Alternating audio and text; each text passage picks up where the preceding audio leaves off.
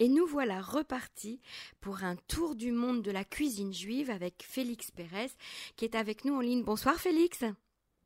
Bonsoir. Alors ce soir, très content de, continuer cette série. Nous aussi. Ce soir, Félix, vous nous emmenez dans les Balkans pour découvrir une cuisine qui a dominante séfarade. Hein, les Balkans, ça, réunit plusieurs pays. Hein. C'est la Grèce, la Turquie, euh, l'Europe du Sud, en fait, la Roumanie également. Et c'est une cuisine qui est peu connue, mais qui est absolument délicieuse. Oui, alors déjà pour donner quelques chiffres, euh, avant la guerre, il y avait 90 000 juifs en Turquie, à peu près 80 000 en Grèce et euh, en Roumanie, Bulgarie, Yougoslavie, il y avait à peu près 800 euh, 000 juifs, dont 150 000 séfarades. Donc on va parler de la cuisine de ces 150 000 plus des Turquie et Grèce. Alors euh, aujourd'hui, il reste plus que 30 000 dans ces pays. Hein. Au lieu de, de, des 300 000, il reste plus que 30 000 juifs.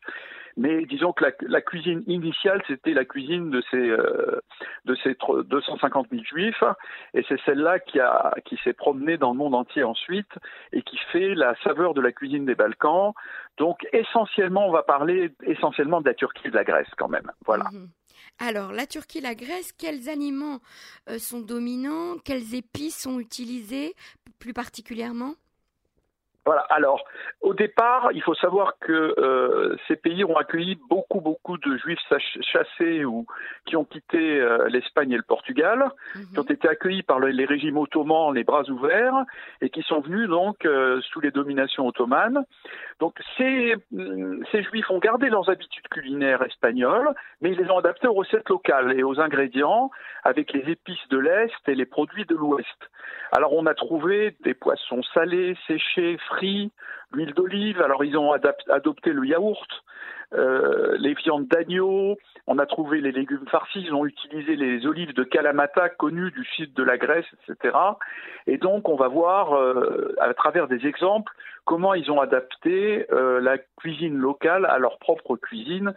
on va le voir tout à l'heure. Je voudrais simplement citer, si vous voulez, les restaurants cachers des Balkans, si ça vous intéresse, en mhm. Israël. Mhm. Alors, euh, en turc, on a à Tel Aviv-Yafo des très bons restaurants, le Lahmajoun et le Mouftak, et à Jérusalem, le Ishtabar. Mhm. En grec, alors en grec, on a le top du top. Il était en chipout jusqu'à présent, mais il va réouvrir. C'est vraiment, on est les pieds dans l'eau comme dans un bateau. C'est hyper bon, c'est grec à Natania. Vraiment, il faut aller à Natania manger là-bas, au souvlaki. Alors le souvlaki de Natania, c'est le top du top.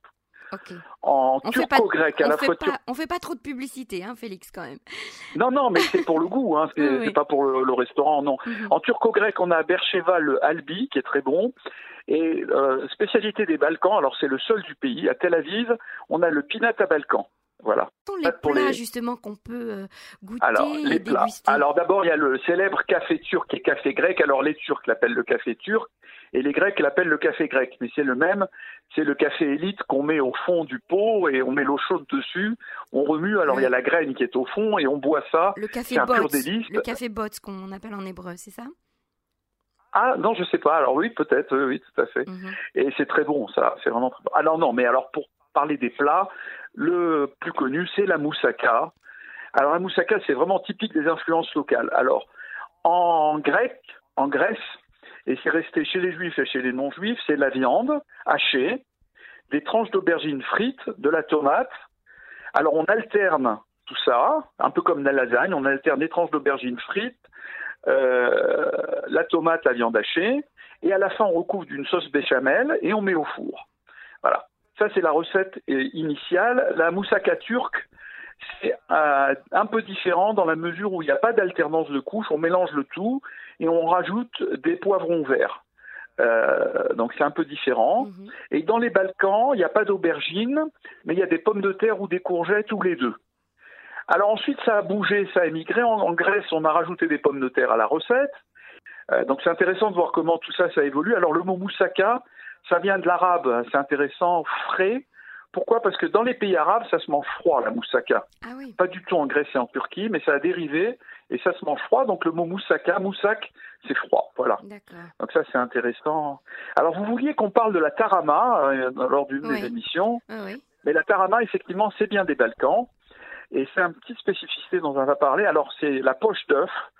Euh, de poisson, alors c'est le mulet ou le cabillaud. Hein. Mhm. Euh, donc on prend la poche d'œuf du mulet ou du cabillaud et on la mélange avec de l'huile. On fait une sorte d'émulsion avec de l'huile, euh, un petit peu d'épices et ça fait comme une sorte de mayonnaise. Hein, vous voyez donc c'est fragile. Donc faut déjà faire attention quand on l'achète dans les magasins, c'est très fragile. Souvent, c'est hélas, euh, il y a plus d'huile que d'œufs de, de, mhm. poisson. Mais on, a du mal à en trouver. On a du mal à en trouver quand même en Israël de la vraie tarama. Ah, il y en a quasiment plus en Israël. On, en avait d'import. Alors on en fait. Yarden en fait et il l'exporte en, France. C'est très très triste. Mhm. Alors, quels sont les autres plats par la moussaka et le tarama? Alors, ma femme m'a dit il faut absolument que tu parles de la baklawa. Alors je vais faire une petite incursion de dessert. La baklawa, c'est un dessert qu'on trouve en Israël qui est très bon, mais qui en fait qui vient de la Turquie et de la Grèce. C'est de, la pâte philo, vous voyez, mhm. hein, qui se permet de faire du feuilleté, que l'on fourre de miel, de pistache ou de noisette en Turquie. Et dans les Balkans, on met de la noix à la place. C'est très mielé, très goûteux. On peut en faire chez soi avec de la pâte, de la pâte philo. C'est pas, pas très compliqué à faire chez mhm. soi. Et c'est très très bon. Alors ensuite, il y a le euh, très typique euh, le doner le, ou kebab. Alors vous savez, c'est cette euh, ce qu'on appelle ici la shawarma mhm. en Israël, mais c'est exactement ça vient de la Turquie. Cette broche verticale et on, on c'est de la viande grillée à la broche qu'on met dans une pizza. Alors ça, c'est turc, complètement turc. Le mot doner, euh, ça vient du turc tourné, parce que la brochette tourne. Alors vous, ça vous intéresse l'anthropologie. Au départ, la brochette, c'est comment? La brochette, c'est horizontal. OK? Mhm. On mettait une épée, on mettait la viande dans l'épée horizontalement, le chasseur, il mettait ça dans le... Et en 1850 à peu près, euh, un Turc, euh, Iskander, a inventé la brochette verticale. C'est quand même plus pratique et c'est ce qu'on voit, la, la, la, shawarma qui tourne, mhm. c'est cette broche verticale. Ça a été inventé qu'il y a 150 ans, vous voyez, c'est pas Et ça peut être de la viande d'agneau, de, de, de, dinde, de bœuf, c'est quelle viande? Ah, en général, c'est agneau ou bœuf, mhm. voilà, quand même. C'est agneau ou bœuf en général. Euh, dinde, non, hein, c'est agneau ou bœuf. Et on fait le doner kebab, voilà, c'est très très bon. Et euh, alors, il y a l'avjar qui est très intéressant. Alors l'avjar, ça vient, ça vient du mot euh, en serbe, ça veut dire caviar en serbe. Alors au départ, il y avait du caviar, mais il y avait des pénuries de caviar, on n'en trouvait pas. Alors on a inventé un caviar local moins cher, euh, du turc euh, en Turquie. on a dit, ben, on va prendre des, des poivrons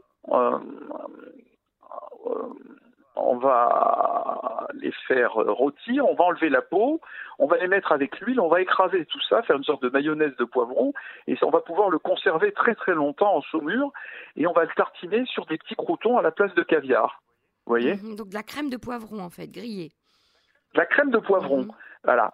Et peu à peu, la recette a dérivé. Et l'avjar aujourd'hui, vous prenez n'importe quel livre de recettes ou sur Google, c'est du poivron rouge haché avec euh, de l'oignon, de l'ail, de l'aubergine éventuellement, mhm. ou pas d'aubergine. Mais vous voyez, c'est devenu une sorte de, de salade de poivron haché, qui est très très bonne, d'ailleurs je recommande, c'est bien meilleur ça, de poivron, oignon, aubergine, tomate. Voilà. Ça c'est très bon et c'est l'abjar actuel. Vous voyez comment on a dérivé de la pénurie de caviar à une salade euh, excellente que je recommande vivement. Et le caviar d'aubergine, alors il est d'origine des Balkans aussi? Ah bah, euh, le caviar d'aubergine, on va y venir dans le Proche-Orient. On, y arrivera dans le Proche-Orient. Euh, dans les Balkans, il y a le poivron. Voilà. Le caviar d'aubergine, c'est libanais et on va voir comment. Voilà. Alors, il y a l'emblème de la cuisine juive des Balkans, ça reste quand même le borekas. Ça vient du turc borek. Borek en turc, ça veut dire pâté. ça vient du turc pâté. Alors, c'est des feuilletés. Euh, les juifs y mettaient du, des épinards, du fromage ou de l'aubergine. Et euh, les Turcs l'appelaient aussi boulemas, c'est des feuilletés. Et euh, il y a aussi en, Grèce la gibanica. Alors la gibanica, c'est très très feuilleté, c'est beaucoup plus feuilleté que le borékas, avec du fromage blanc ou de l'épinard ou de la viande ou de la pomme de terre avec des oignons. Mmh. Voilà. Donc ça c'est le borékas. Très bien. Est-ce qu'il y a des plats à base d'agneau? Vous disiez tout à l'heure que c'était. Ah bravo, c'était le suivant que j'avais dans ma liste. Vous, euh, vous avez peut-être un, lecteur au-dessus de mon, de mon screener.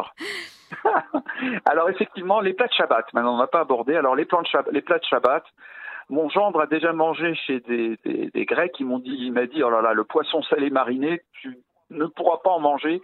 Des ragoûts à base de poisson salé mariné, c'est immangeable. Par contre, il y a un truc très bon, c'est le bayette batate. C'est un, une sorte de ragoût à base d'agneau farci. Bayette, c'est agneau.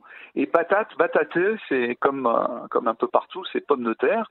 C'est agneau farci au riz, qu'on sert, de l'agneau farci au riz qu'on sert avec des pommes de terre. Ça, c'est un des plats de Shabbat. Le, le pas trop. Hein. Mhm.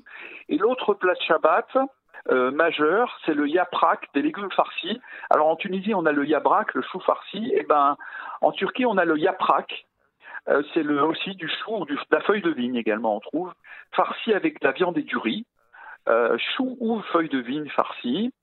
On a lavas, un ragoût viande haricot également ou euh, la vicasse, viande, haricots, tomates, œufs durs. Euh, voilà, et puis on a le chulent hamin avec des pois chiches, mais aussi des marrons, ce qui est original des marrons. Ah oui. Voilà. Donc on a fait un petit tour. oui, c'est assez original des ça marrons. Ça ressemble quand même beaucoup à la cuisine euh, séfarade. Est-ce qu'il y a des épices particulières qui sont utilisées? euh, Le cumin, pas trop.